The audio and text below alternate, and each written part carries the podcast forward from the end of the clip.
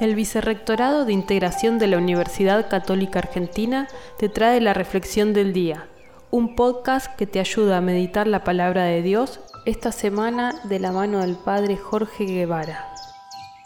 Hoy viernes 8 de abril el texto del Evangelio es el Evangelio según San Juan capítulo 10 versículo 31 al 42, donde Jesús es acusado de blasfemia. ¿Por qué? Porque siendo hombre se iguala a Dios y algunos judíos le van a reclamar que lo quieren apedrear precisamente no por alguna obra buena que haya hecho, sino porque siendo un hombre se iguala a Dios. Sin embargo, Jesús este, va, a dar, va a regalarnos un discurso, ¿no? Si, si Él mismo hace obras buenas, es para que creamos en Él. Así vamos a reconocer y vamos a descubrir que el Padre está obrando en su propio Hijo y cómo el Hijo es obediente al Padre.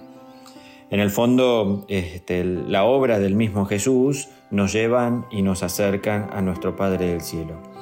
Que tengamos hoy una hermosa jornada y una bendición este, de parte de Dios para todos aquellos que escuchan estos audios. Que así sea.